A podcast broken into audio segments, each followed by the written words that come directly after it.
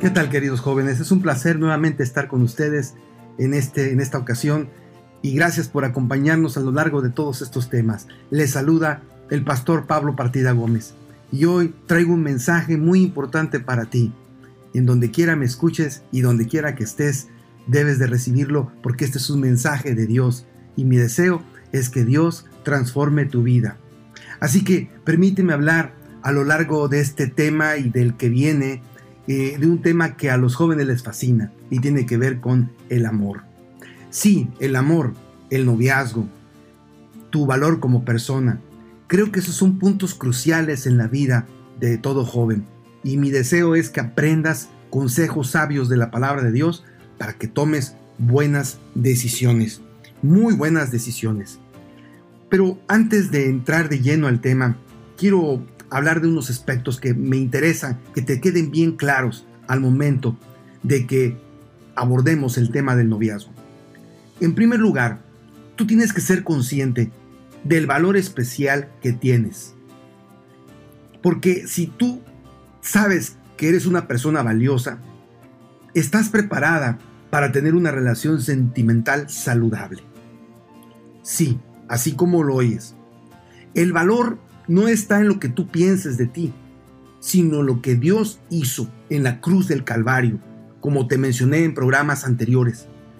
Jesús vino a morir a este mundo, pero Él vino no solamente para pagar nuestros pecados, también para mostrarnos cuánto amor nos tiene y cuán valiosa es un alma a los ojos de Dios.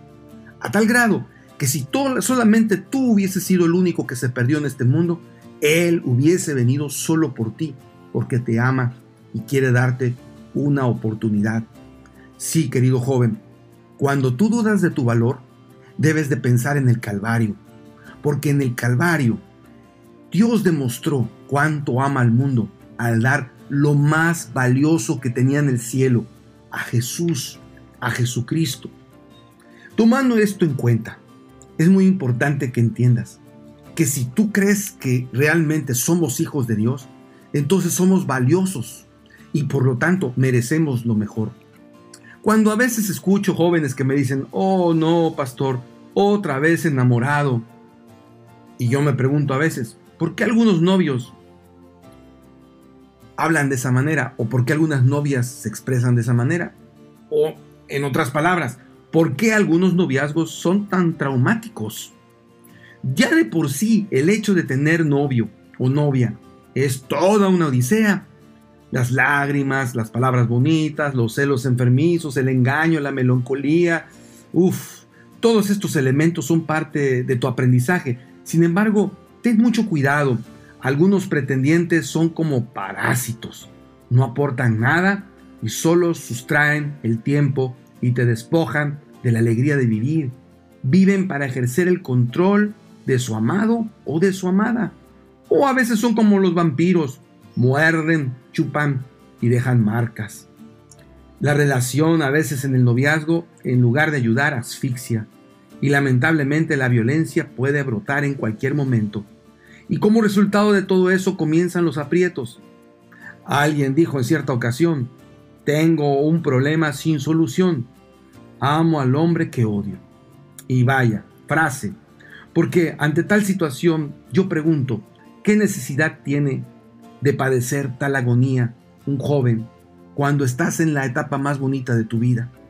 ¿Qué necesidad tienes de cargar con cosas que no debes de cargar?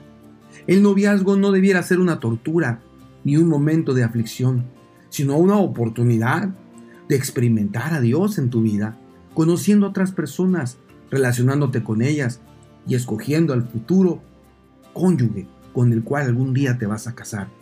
Yo sé, yo sé que muchos dirán, pastor, eso es ya cosa de la antigüedad, eso está pasado de moda. Yo lo sé, pero no es mi plan, ni ha sido mi proyecto personal. Esto que te comento es el plan de Dios. Él diseñó el matrimonio. Él casó a la primera pareja y él dijo que para que esta sociedad funcionara tenía que funcionar a través de una familia constituida por un matrimonio heterosexual entre un hombre y una mujer.